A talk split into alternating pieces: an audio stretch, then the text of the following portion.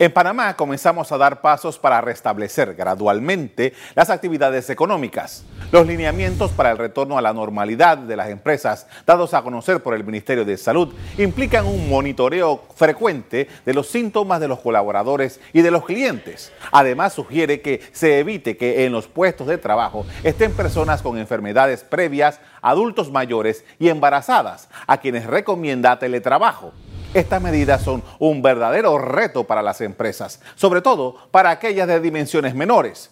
El manejo de las incapacidades, por ejemplo, debería ocupar un espacio importante para el análisis, tomando en cuenta los tiempos de cuarentena y los límites que la norma fija para estas acciones de personal. Tratar de no contagiarse será el nuevo propósito de la vida de muchos. Sin duda, de ahora en adelante, vivir con el coronavirus será el mayor desafío de nuestra generación. ECO te invita a revivir este contenido entrando al canal 1 de VOD de Cableonda.